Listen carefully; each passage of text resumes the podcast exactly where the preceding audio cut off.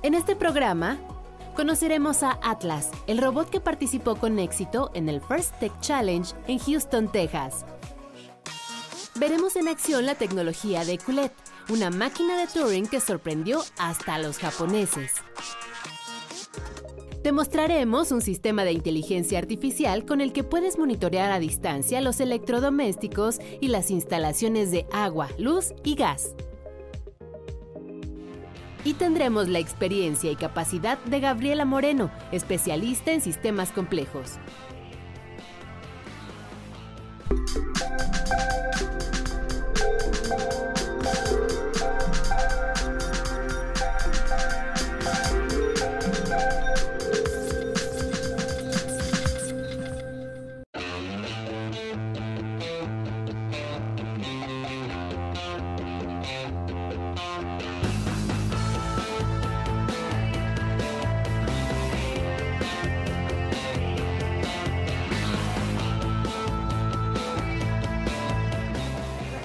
Bienvenidos a Factor Ciencia, soy Lucía Vázquez y los saludo desde el Centro de Estudios Científicos y Tecnológicos Juan de Dios Batis, el CECIT 9 del Instituto Politécnico Nacional. Este programa será de mucha tecnología, 100% politécnica. Conoceremos a los jóvenes que participaron en la competencia mundial de robótica First Tech Challenge, así que no se lo pueden perder. Esto es Factor Ciencia, comenzamos.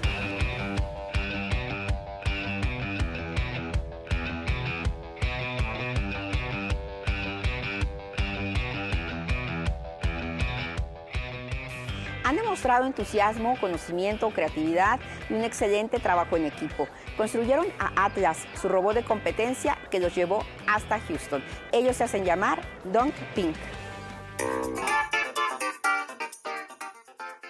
Dunk Pink apareció en escena como un equipo de robótica poco convencional. En enero de 2019 participó en el First Tech Challenge México.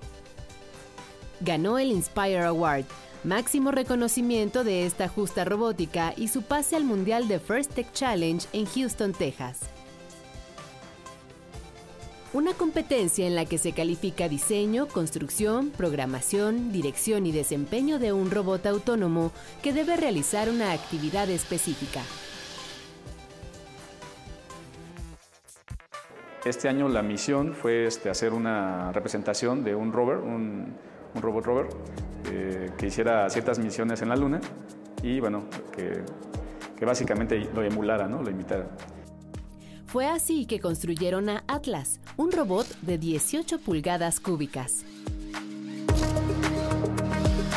Técnicamente es un robot pesado, un pesado, ¿no? Pues a comparación de los demás. A lo mejor te puede llegar accidentalmente otro robot a golpearte y no le va a pasar absolutamente nada. Tiene sistemas independientes, por lo que pues si uno falla, el otro no lo va a hacer. Está conformado por kit básico que nos dieron, pero también con partes que nosotros hemos diseñado, que hemos compuesto para lograr la misión, que en este caso es, es recolectar minerales de un crat y colocarlos en una, en una nave espacial llamada Lander. Algo que tiene de peculiar esta competencia es que todos los motores y todo eso está reglamentado con el fin de que pues todos los equipos sean más o menos iguales, ¿no? no uno no tenga ventaja de otra. Tiene motores, tiene diversos mecanismos como son piñón cremallera, tornillos sin fin, este, correderas, etcétera, ¿no? Que todos son impulsados con motores. Nuestro chasis está hecho totalmente de aluminio, de materiales reciclados de nuestro taller.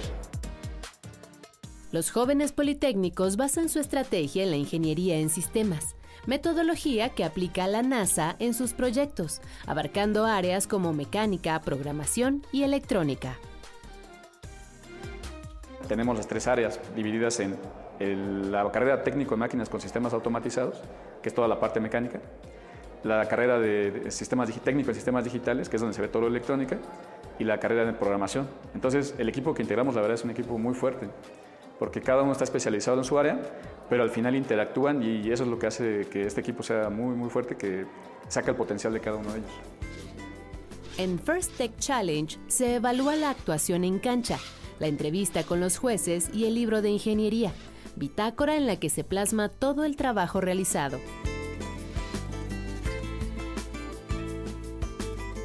Yo me encargo de juntar toda la documentación y de realizar todas las redacciones eh, sobre el libro de ingeniería, que es eh, donde tenemos el registro de todo lo que se hace en el equipo, actividades sociales, eh, diseño del robot, cambios en el robot, juntas de equipo, juntas de construcción y plan de negocios.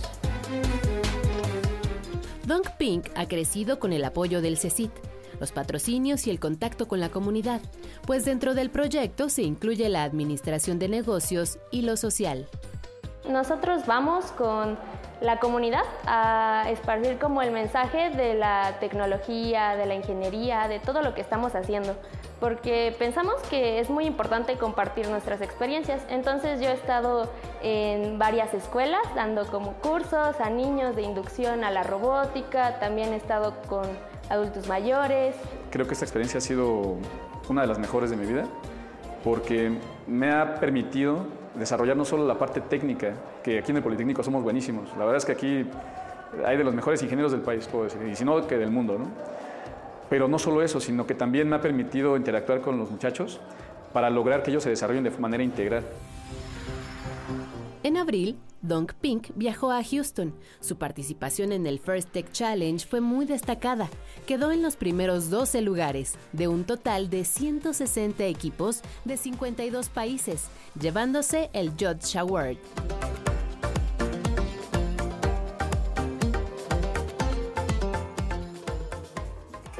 Dedicación y resultados lo han llevado a convertirse en una de las cartas fuertes del Centro de Estudios Científicos y Tecnológicos Juan de Dios Batis, el CECIT 9. Nosotros surgimos como un grupo que estaba en su mayoría conformado por mujeres. Eh, viene de la unión de dos palabras en inglés, dong, que sería el burro, haciendo alusión de que pues somos del Politécnico, y pink, de esto de que somos 65% de mujeres y pues es la fuerza femenina. Queremos integrar a la mujer en las áreas de ingeniería. El NODE, vocacional NODE. En Don Pink estamos convencidos de que el talento mexicano puede lograr destacar en lo que quiera siempre que tenga el apoyo y tenga la convicción de que puede lograrlo.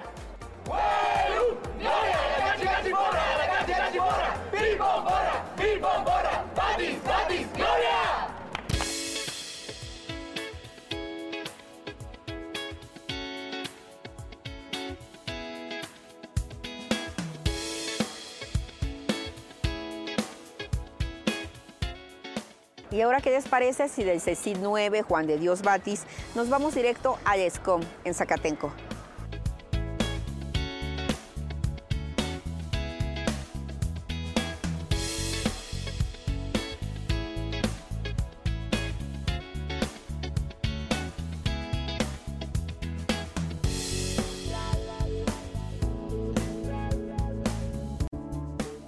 Ya nos encontramos en Escuela Superior de Cómputo, de SCOM, aquí en el Instituto Politécnico Nacional al norte de la Ciudad de México. Vamos a conocer a Gabriela Moreno González, una chica inteligente y muy dinámica. Lleva la computación en las venas y su tema son los sistemas complejos.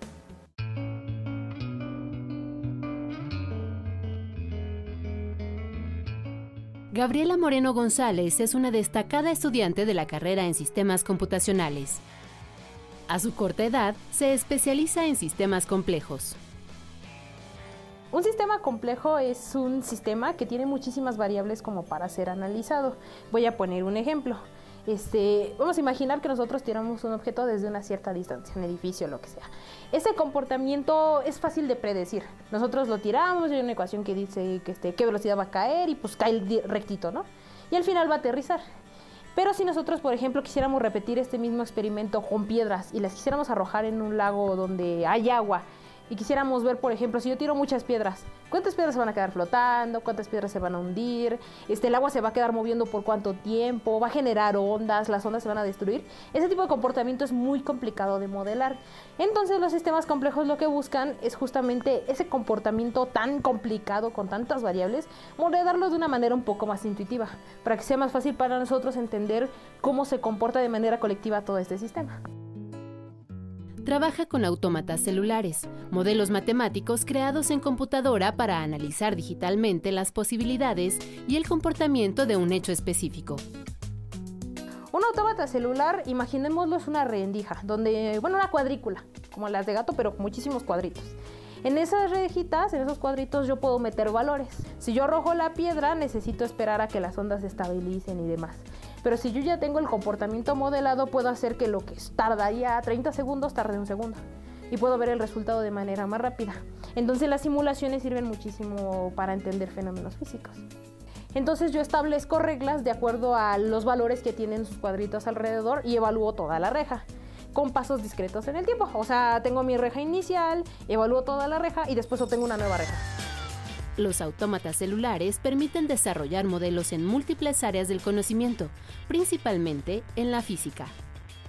Eh, esto tiene bastantes aplicaciones, de hecho en la literatura vamos a encontrar un montón, pero por ejemplo una de las aplicaciones más grandes dentro de física clásica es la parte de la astronomía.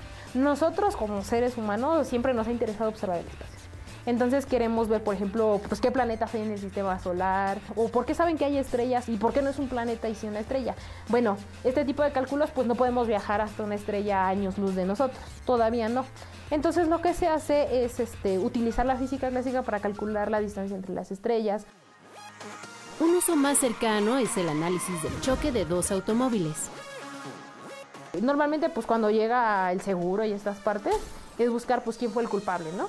Y qué fue lo que provocó que un carro quedara destruido y el otro queda entero, ¿no? Estos son choques elásticos, finalmente depende del material y esto otra vez se calcula con la física clásica. Por ahora, esta joven continúa preparándose y disfruta de su vida como estudiante. En un futuro cercano planea investigar el comportamiento del cáncer con ayuda de los sistemas complejos. El cáncer es una de las enfermedades que más ha atacado. De hecho, ahorita hay como un brote ya es muy alta la cantidad de gente que lo está padeciendo. Entonces, este, nosotros, pues hay mucha gente buscando solución, que quimioterapias, que tratamientos, que medicinas, y ninguna es 100% segura, nada te cura del cáncer. Entonces, mi idea con este sistema complejo, los autómatas celulares se comportan muy similar a cómo el cáncer dentro de las células se empieza a esparcir dentro de la piel, dentro de los órganos. Entonces, la idea es que yo pueda mapear este modelo a las células del cáncer para que yo pueda ver cómo se comporta y pues tratar de buscar alguna manera de revertir el comportamiento y pues así darle una mejor calidad de vida a las personas. Se va a llevar a cabo el Night International Conference of Entre sus logros está el haber participado en 2018 como ponente en la International Conference on Complex Systems, el evento más importante en sistemas complejos celebrada en Cambridge, Massachusetts. Fue un evento académico bastante bueno. Fue gente de, nivel internacional como es Steven Wolfram, este, Janer Barjan, este, Barabás. Este, estos personajes que resaltan todavía más en el área de sistemas complejos. Y pues tuve la oportunidad de hablar con ellos. Y en mi caso, pues yo era la única de, de licenciatura de ingeniería en sistemas. Entonces, era la más chica, de hecho. Era la más joven dentro de todo el grupo de personas y de todo el mundo y de todas las edades.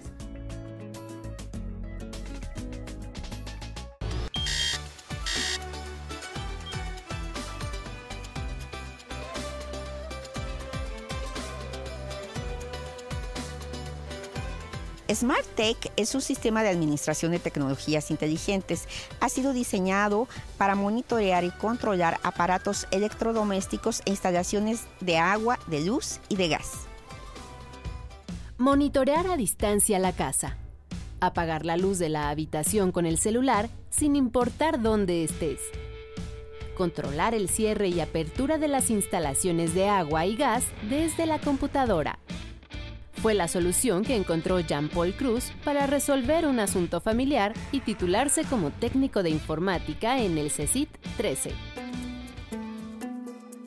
La idea surge de una problemática que observé, ya que siempre que salíamos de casa mi mamá me decía que si no se nos había olvidado apagar una luz o la estufa, etc. Entonces de ahí agarré e hice una encuesta y en esa encuesta este, salieron muchos resultados que casi todas las personas les pasaba lo mismo. Se trata de un sistema de administración de tecnologías inteligentes llamado SmartTech, que en una primera fase se instaló en una maqueta en la que se incluyeron motores, cables, fuentes de alimentación, relevadores o relés electromagnéticos para controlar a distancia los servicios domésticos mediante una aplicación web. La aplicación cuenta con varias secciones. Una de ellas es la administración. Ahí eh, usted pone las áreas que hay en su casa, por ejemplo, el baño, la sala, este, el cuarto de televisión o todas las áreas que tienen sus propiedades. Después ahí va a otra sección donde es el apartado de luz, donde puede poner los focos y también los aparatos eléctricos, como las televisiones, el refrigerador, etc. Ahí va a subir la información, le puede poner un nombre este, para que sea más distintivo para usted y le pone el tipo de aparato que es. Después le pone el número de dispositivo que tiene colocado ahí y ya la aplicación hace el, match, bueno, los junta Después sigue la parte de control. El hardware que se empleó fue Arduino Mega Libre para construir los dispositivos que controlan los electrodomésticos y las instalaciones. Ahí va a aparecer un switch en el cual usted puede prender o apagar como si estuviera apretando el switch de su casa, pero desde la aplicación. Y ya que hace esto, le llega una señal al dispositivo con la cual hace esta acción. Entonces esto permite que desde cualquier lugar pueda usted controlar ya su servicio físico. En la aplicación también hay un apartado de sustentabilidad ambiental. Va mucho de la mano, ya que si tenemos un control de estos recursos que, eh, que tenemos en las propiedades, también ayuda al ambiente. Una de sus mayores ventajas es que se podría aplicar en escuelas, hospitales y empresas, ya que está creado para ser amigable con diferentes dispositivos. Lo que yo estoy eh, desarrollando y tratando de hacer es que puedan eh, unificarse todo. Desde esta eh, aplicación pueda controlar el servicio que usted quiera del proveedor que sea y también con la instalación que ya tenemos porque sería muy caro que cambiemos las instalaciones para adecuarlos al sistema. Otra parte es que todos estos sistemas se enfocan mucho en el control de la energía eléctrica o de los dispositivos eléctricos que es lo, que más fácil eh, tenemos acceso y lo podemos controlar. Pero sí he visto que se olvidan mucho de la parte del agua y, del gas.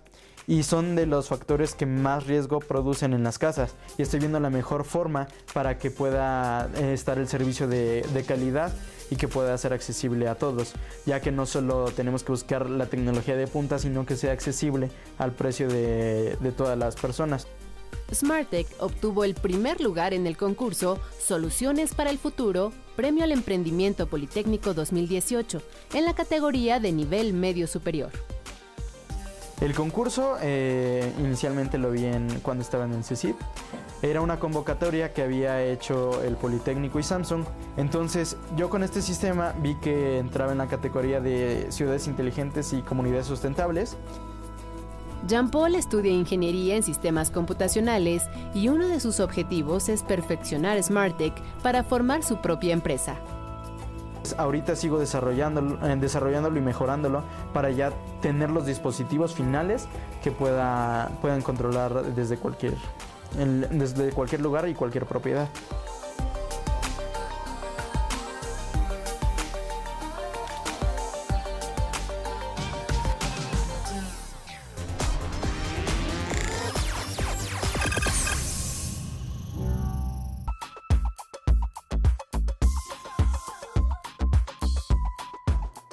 Les vamos a presentar el trabajo de dos jóvenes ingenieros quienes prácticamente sacaron los juguetes de su casa, los llevaron al laboratorio y construyeron una máquina robótica de Turing. Piezas Lego, cubelets reprogramados y talento politécnico fueron suficientes para que los jueces de la Conferencia Internacional sobre Vida Artificial y Robótica, ICROF 2019, voltearan a ver la propuesta de los mexicanos, allá en Japón. Su nombre es Coulet, una máquina de Turing robotizada, la primera que se construye con robots modulares a nivel mundial. Está diseñada para comprender conceptos abstractos de matemáticas, computación e informática mediante un lenguaje binario. Hay otras máquinas previas, eh, Lego diseñó una en 2012 o Douglas Clark diseñó otra en los 70, eh, pero la nuestra, bueno, a diferencia de esas dos máquinas, que funcionan con componentes electrónicos y mecánicos. La nuestra funciona con cubelets, que son componentes robóticos. Eh, cada cubo es por sí solo como una computadora y el comportamiento global se logra a través de la concatenación y la interacción de, estos cubos. Eh, los cubelets nos dan la, posibilidad de tener sensores y eh, algunos dispositivos de movimiento que permiten hacer las acciones que se requieren para poder construir la máquina. Y los Lego para poder calibrar o utilizar de una manera más eficiente eh, los cublets. La máquina de Turing fue una innovación del inglés Alan Turing en 1936, un instrumento imaginario capaz de resolver operaciones matemáticas a través de un algoritmo. Esto es una fórmula, una secuencia de pasos ordenados que nos ayudan a realizar cálculos para la solución de problemas. Nuestra aportación en este caso es una representación más como máquina robótica y el beneficio que se logra con estas máquinas, a diferencia de lo que hace Turing, por ejemplo, es que aquí puedes ver físicamente lo que está haciendo el proceso de computación que está haciendo la máquina. Es eh, no es simplemente un, conjunto de pasos que se está ejecutando en una computadora y que tú no puedes ver, sino que en este caso puedes verlo y puedes ver cómo toma las decisiones la máquina, el robot. Turing, considerado uno de los pioneros de la informática, generó un lenguaje de programación y vaticinó que al materializar su máquina se crearía una computadora. Fundamentalmente una máquina de Turing consta de una memoria, si se puede ver así, una cinta que está compuesta por símbolos. En este caso los símbolos serían los bloques de Lego y sus estados serían cerca o lejos. Eh, también se necesita un cabezal. El cabezal es eh, como que un sistema que puede recorrer la memoria o la cinta, como le quieras llamar, este, y modificar la información, leer la información y obviamente moverse a través de la misma. Aquí por ejemplo se puede ver que va leyendo la memoria, que es nuestra cinta, y por ejemplo al momento de encontrar un valor de bloque alejado. Eh, aquí la máquina hizo una operación de escritura y aventó el bloque a, a otra posición. Y sigue igual su proceso en su set de instrucciones de movimientos para saber qué puede hacer y qué es lo que tiene que hacer en el algoritmo que tiene programado en este momento. Para sus creadores, una opción interesante para este autómata puede ser su uso en terrenos industriales.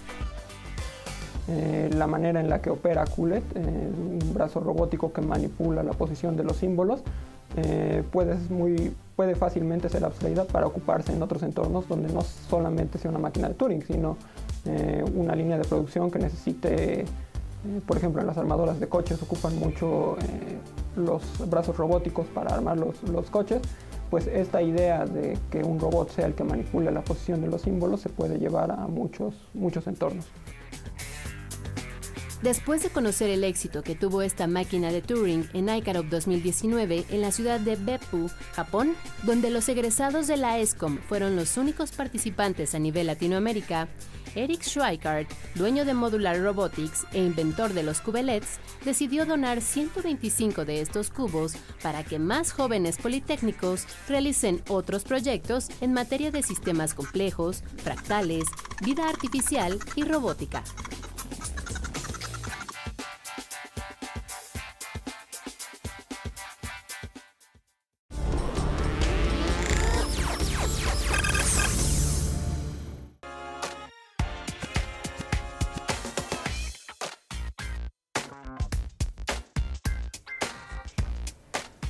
Espero que hayan disfrutado de este programa en el que pudimos ser partícipes del talento de los jóvenes politécnicos. Nos despedimos desde la Escuela Superior de Cómputo del Instituto Politécnico Nacional, al norte de la Ciudad de México. No olviden seguirnos a través de Facebook, Twitter, visitar nuestro portal o descargar cualquiera de nuestros contenidos a través de iTunes. No olviden que nosotros seguimos investigando lo que ocurre en el mundo de la ciencia y la tecnología para llevarlo hasta su pantalla. Yo soy Lucía Vázquez, esto fue Factor Ciencia, nos vemos hasta la próxima.